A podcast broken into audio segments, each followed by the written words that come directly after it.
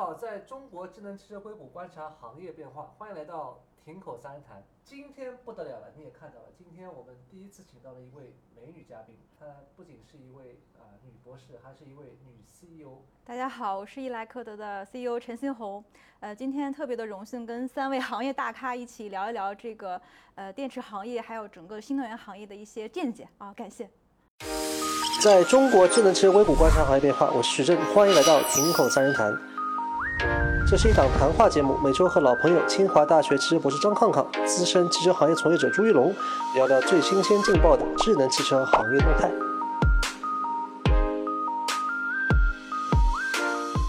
最近讲到电池行业啊，这个快充一直是一个热门啊。呃，前面几年我感觉三 C 好像还是一个天花板啊，黑科技一样的。现在不仅是四 C，马上这个五 C 也要卷出来了。就是随着这个快充的提升，其实我们之前也聊过啊，它对于电池的性能，它可能每上一级，它可能是这个啊难度是指数级的增加的，它并不是说啊这个是一倍、两倍、三倍、四倍的难度。但是这样的话，嗯，校长是不是对于电芯上游的制造和设计，其实提出了啊比较大的挑战？呃，我觉得这个里头呢，我们其实回顾整个电池的这个发展，其实中国的电池的发展一开始围绕着能量密度，因为能量密度从这个电芯层面从一百多到两百多，甚至要破三百，这个是我们整个呃产业规划的蓝图吧。那么后来发现整个能量密度做高了，你做个一千公里的车也没人买，对，好像现在不卷那一块、啊，对，不卷那块了。那么这个里头的卷的方向，那就其实就是卷本身的安全性，就是说这个电池不烧，那这个其实是大家一直在努力的。那么卷快充能力呢，其实有一个呃递减的效应。那我们知道，一个电池一 C 的意思就是说，一个小时内把电池从零充到百分之一百嗯，两 C 是半个小时半个，小时。嗯三 C 呢20分钟又是嗯二十分钟，然后四 C 呢就变成十五分钟。那这个过程中其实效用是递减的。那么这个过程里头还有一个核心的比较差一点，就是说我们会发现这个充电桩的功率，特别是像华为还有好几家企业都卷到了六百千瓦，那就势必成车里面的这个电池的这个充电倍率就变成了一个瓶颈了嘛。二零一七年在开发电池的时候，基本上是呃百分之十到百分之八十，四十分钟嘛。然后后面的这个我们看到的普通的车，基本上是这个十到对十到百分之八十是三十分钟，然后今年就一下子加速了。对，随着这个包括这个呃，就是理想的 Mega，嗯。五 C，嗯。然后还有这个宁德时代的这个神行的四 C 的嗯磷酸铁锂，嗯，就随着外围的充电桩啊、充电桩的冷却啊，包括车上其他的都搞定了，最核心的它还是电芯内部的结构，最最难的还是它里边的东西。是。是的。刚才提到了三 C、四 C 到五 C，这个边际收益实际上是递减的，但是现在的话，车企都在争取这个制高点，认知的制高点。对，呃，它虽然说是收益递减的，但它的这个付出是实际上递递增的。递增的啊。因为当然当时我是在读博士的时候，应该是十年前了，那时候用到一个呃电池的负反应模型，啊，当然那个模型可能过时了，但当时就有一个特性，那个负反应呢，就是说如果你充电的倍率比较少的话，它就跟没发生一样，你充到天长地久，啊，它也坏不了。但是你一旦快充，当然与温度也有关系啊。是的呃，越低温越敏感。嗯呃，你一旦到快充之后，这个它的这种得被激活了得被激活了。就是它不并不是说我从零点五 C 到一 C 增加了呃两倍两倍，而是本来没有变那么多。对对你再多的话可能更多。是的但是多多少的话，当然也遇到一个问题，因为那个时候我们是本身是搞气的电子，还有那个控制理论，还有一些呃，反正机械机电那一块的吧。然后基本上我们都是用什么等效电路模型，或者是一些自动控制的模型嘛，就是就相当于是我们比较粗糙的一个模型。我们是从我们的本专业去理解这么一个电化学过程，但是在去开始做一些实验的时候，时候就发现对不上，这个时候就必须要研究这个电化学模型了。是的，我接着康博的这个话，刚才提到等效电路模型，这个其实是把电池这个很复杂的一个东西做了很大的简化，它变成了电阻跟这个这个电容的一系列的组合，它忽略了整个电池内部的这个孔隙结构的这个影响、固液相的这个影响。啊，所以说它没有办法去很好的这个作为一个底层的工具模型，然后服务咱们这个很挑战的这个。就是把它抽象成一个很简单的电路，每节电池是很简单的电路。太简单。它已经不是忽略这些了，它是 忽略所有。忽略所有。他就把就是抽象，把一个体抽象成一个点，然后我作为一个这个，但是它忽略所有，这个是对的。我们想要用先进的工具来整个还原整个过程，这就需要说，其实整个认知水平要拉平。也就是说，电池厂、车企，他们都需要对。电池在快充中发生了什么？会不会有安全问题？而不是听电池厂一面之词。也就是说，他告诉你这根曲线是这样子的，然后你就用就行了。然后有可能我相信他，我就这么用了，然后起火了。还有一个我不相信他。我在上面再保守一点，这就是很多外资车企的情况。我做一根置信度更高的，那就是这个快充很慢。呃，我作为不太了解行业的人，我补一句，就是康博，你其实，在十年前啊，你做博士毕设的时候，就已经在对这个电池的电化学特性，通过外界的仿真来进行预测，啊，能这么理解？是这样子的，就是说，呃，其实我们那个也是汽车系嘛，其实你们代表汽车行业的，呃，一些。这种基本的看法，其实我们还是对自己有信心的，因为我们之前还研究过发动机，它也是个比较黑箱的一个模型，是吧？我们就就有信心。通过仿真啊。哎，那就像是咱们最早研究科学一样，我想知道它到零零到百分之百的特性，那我简单点差四个点，零百分之二十五，百分之五十，那么那我大概就知道，呃。我虽然那个实验没做，但我能推论出中间那段是什么样子。嗯。呃，然后如果还不行，那我再细一点，再密一些，这就是最基本的。如果实在不行，再加点延迟啊什么的。总而言之，我就用一套我的这种机电的这种模型，把它给仿真出来。然后当时呢，至少能得到一个近似的解。对，所以那个时候我们其实一开始是不想研究电化学的，因为我们和这个东西太远了，太远了。嗯。但是我们知道未来又是又是新能源的这么天下，我们就希望用这种机电理论的这套方法把它给。把它给建模出来，然后但是到了一定程度之后，然后就发现这个实验结果和我这个理论怎么对不上？我本来说加个电阻，加个电容，反正什么什么模型都加上去了，呃，那种感觉啊，有点像当年什么，呃，什么物理学的两颗两两个乌云，就是说，就是说为什么这个模型都已经 这样子了，总是在那个时候总是发现不一样的，然后这个时候我们就去看一些电化学理论，就建出了那个偏偏微方程组。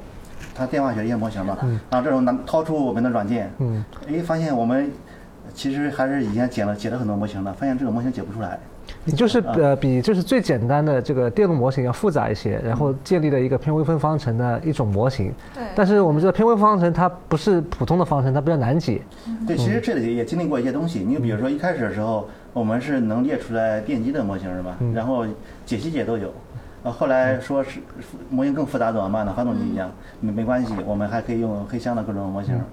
呃，然后到了这类电池呢，我们认为再复杂也不可能比发动机更复杂。嗯，呃，发动机也是是涉及到流体啊、燃烧啊这些比较复杂的过程。燃烧已经是偏方程里面比较难解的，但是电化学方程更加的复杂。另外，发动机它主要是跨，它主要是没有跨多物理场的比较少，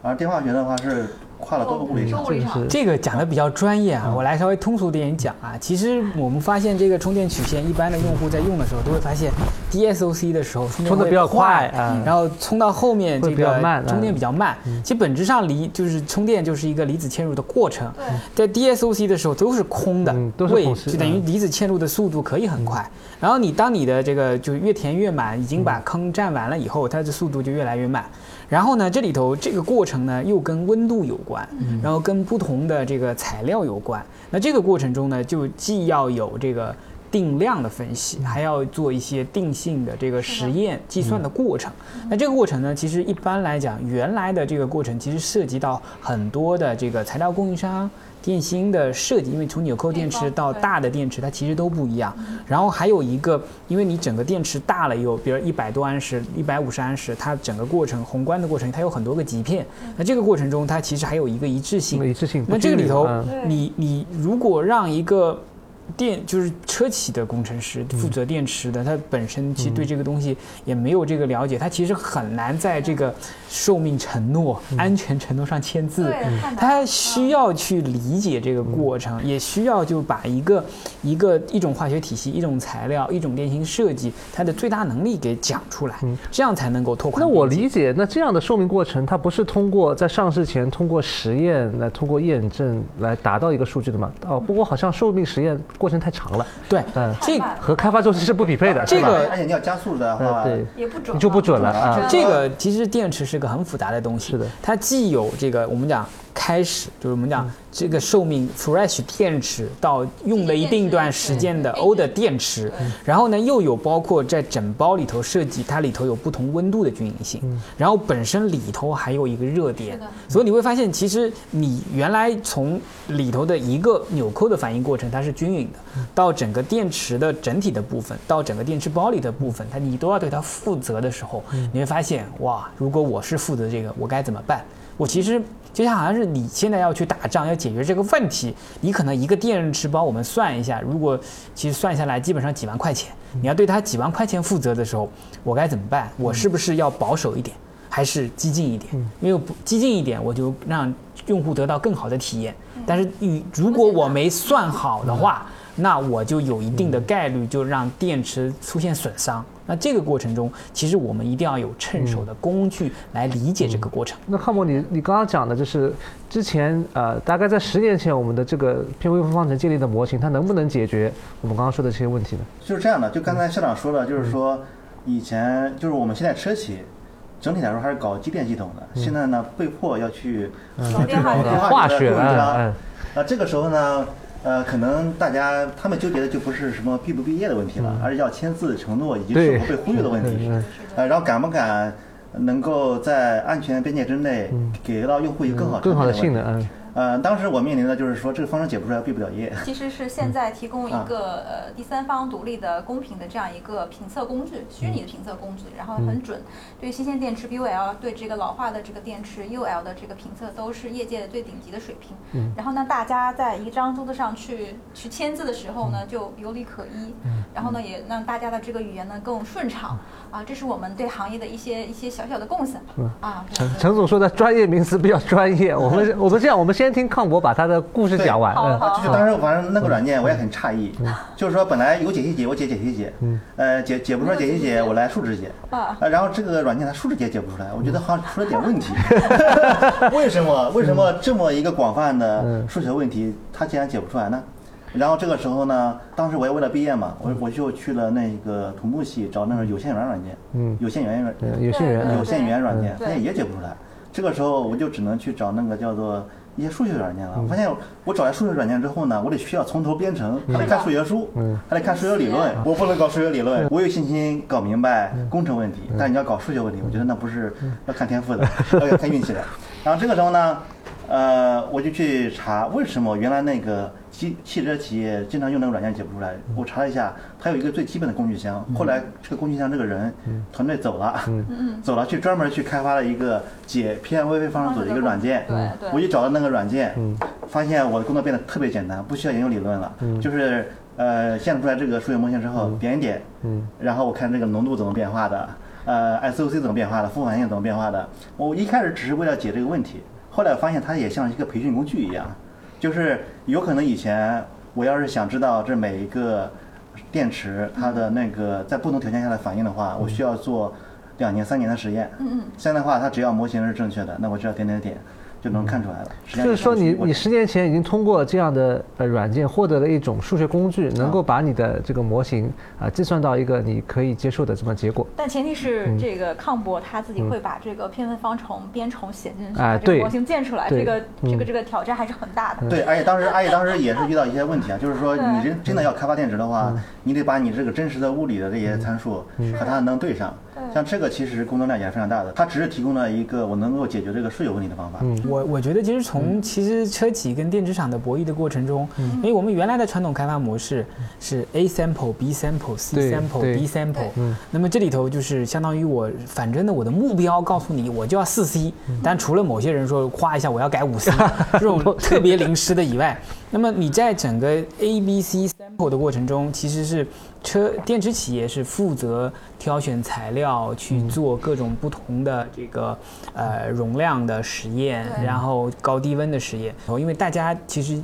其实在整个设计过程中，除了满足需求以外，还要降本嘛。对，也就是说，你其实材料厂家也是在有不同的这个材料出来，所以这里头很多的同步。你看，在不同的设计过程中，以前我们要求是一个电池就得一个供应商、一个材料都得定死的，现在可能几个都在动嘛。那这个过程中，你会发现，其实如果我们把整个生命周期开发这种 A、B、C 三 D sample 加在里面，里面的这个材料的成分干嘛全加在一起，你测试量轰的就上去了。然后，如果我负责这个东西的话，我就变成说我怎么控制？因为如果你这个东西不收敛的话，你最后用户那边你可能就是说白了，这个批次是这样，那个批次是怎么样，你根本没法控制嘛。那这个过程中呢，其实就需要一些工具来来判断。那这个过程中，你总归是希望 balance 这个六边形找一个最好的。那你也在不停的提升。那么你发现你的电池供应商也是在提升，然后现在又有很多的这种材料厂家会直接找到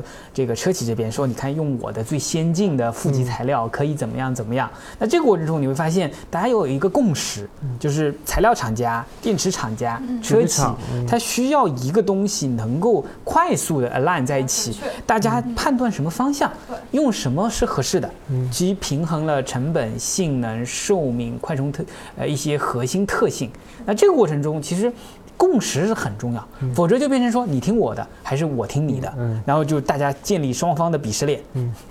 那这个过程中就吵不下去了嘛。所以需要一套比较能够趁手的工具。对的啊，然后要比康博当年用的呢更快捷、更简便一些。这不是一个学术问题，因为这里头就是我们都要为这个一笔 business 一笔生意，因为你采购电池，假定是十万台车，每台车。三万块钱一台车，你算算看，这里头是多少多少生意？那这个过程中，其实呃，你不光你工程师要对他负责，你上面的管采购的质量的都要对他负责。那大家两眼一摸黑，以前你跑到那边去看它的这个这个质量就可以了，规格书就可以了，生产过程就可以了。但现在很多的材料的基础特性就会让事情变得不一样。因为不管是快充还是其他的性能的提升，对难度上去了，对所以的话，我们需要在高难度的水平上，还有一个大家可以达达成共识的一种工具或者是标准。其实从全球角度来讲，大家都在加快这个过程。对，是的，所以一定就是你上战场一定要有最先进的工具，嗯对吧？你你你你不能不带枪吧？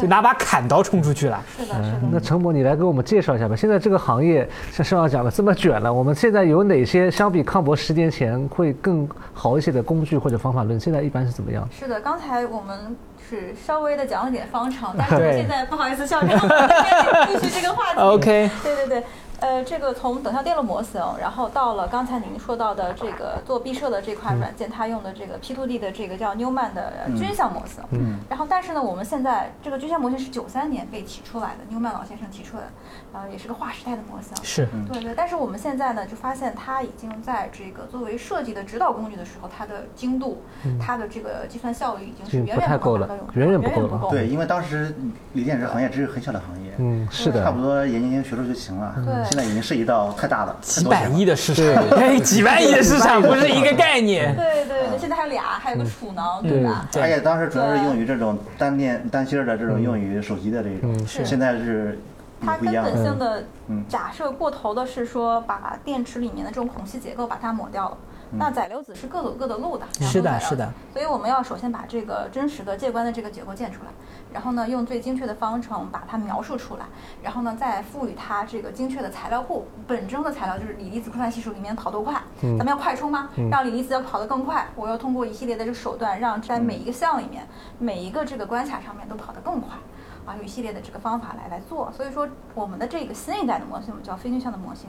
呃，所产生的这个工具就能完全的满足大家的这方面的这个诉求。对，反正当时是很复杂了。当时那个偏向方程我就研究了得有大半年吧，但是现在就更复杂了。你要说让车企、嗯工程师，嗯，让供应商对都坐下来一起聊，那不太可能。因为其实现在的电池速度突然间从一 C 多一点，哗一下变到四 C，、对，那成本又没有变化。是的。那么什么推动它的变化。那么这个过程中，其实就是本身的一些方法类上面，我们其实也会，呃，三十台也会持续的做一些发布，来给大家做一些参考，什么材料，什么搭配什么材料，可以达到什么样的特性。因为这些东西其实从整个就是计算仿真里头，它其实可以给出来一个参考。就比如说，我们想要设计一款叫耐快充的电池，对电池单体，我指的现在是是单体层次。其实对我们来说，做仿真的人来说，可能这个负极的这个材料的粒径啊，就是说它大了以后，你很难脱线出来。是的，是的，是的。还包括电解液的这个孔隙率的设计，